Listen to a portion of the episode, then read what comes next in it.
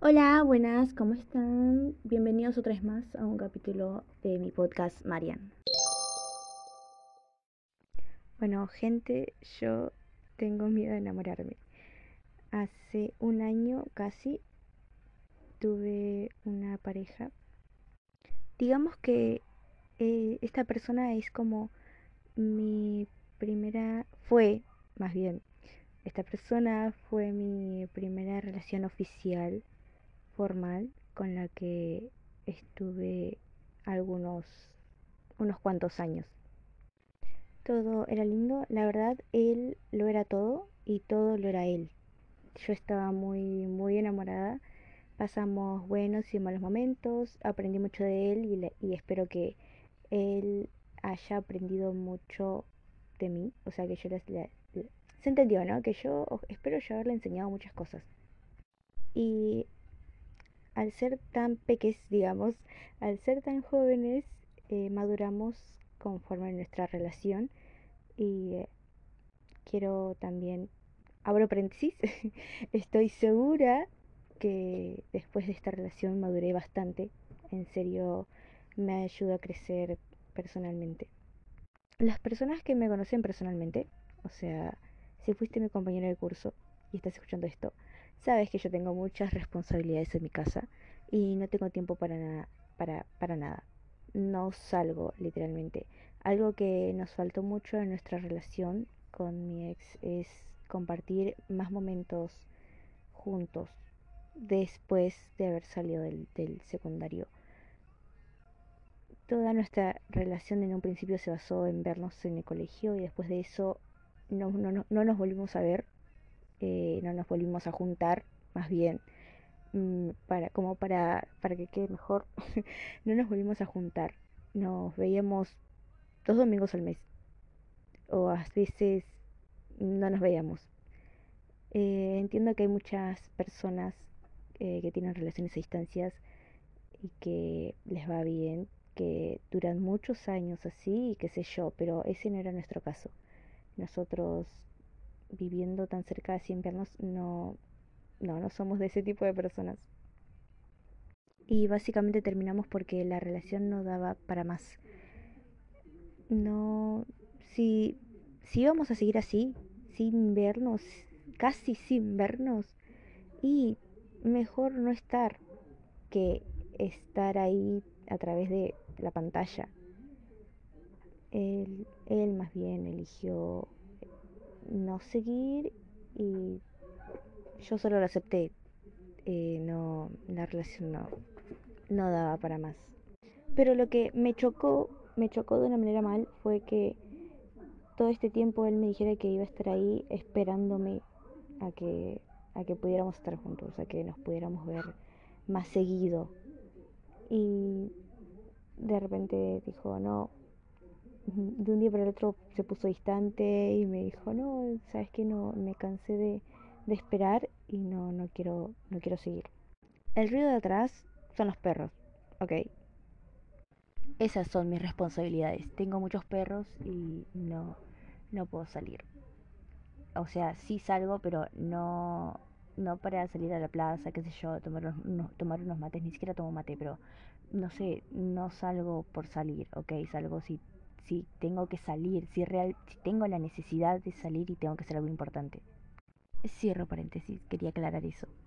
Volviendo al tema del capítulo, eh, después de haber terminado mi relación de esa manera, eh, la verdad yo tenía mucha ilusión, en serio pensé que me iba a esperar.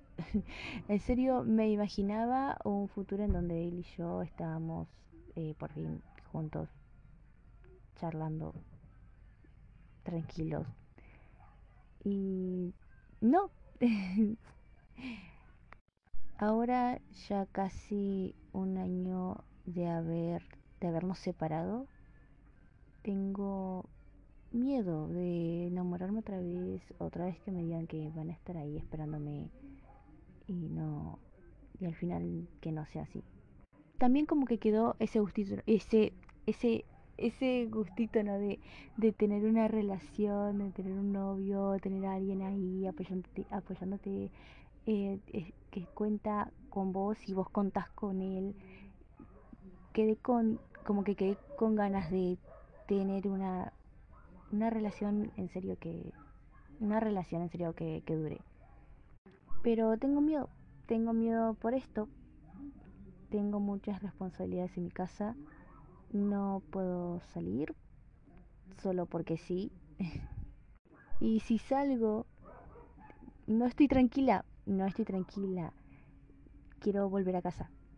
Me pongo muy ansiosa, muy nerviosa y no, no aguanto.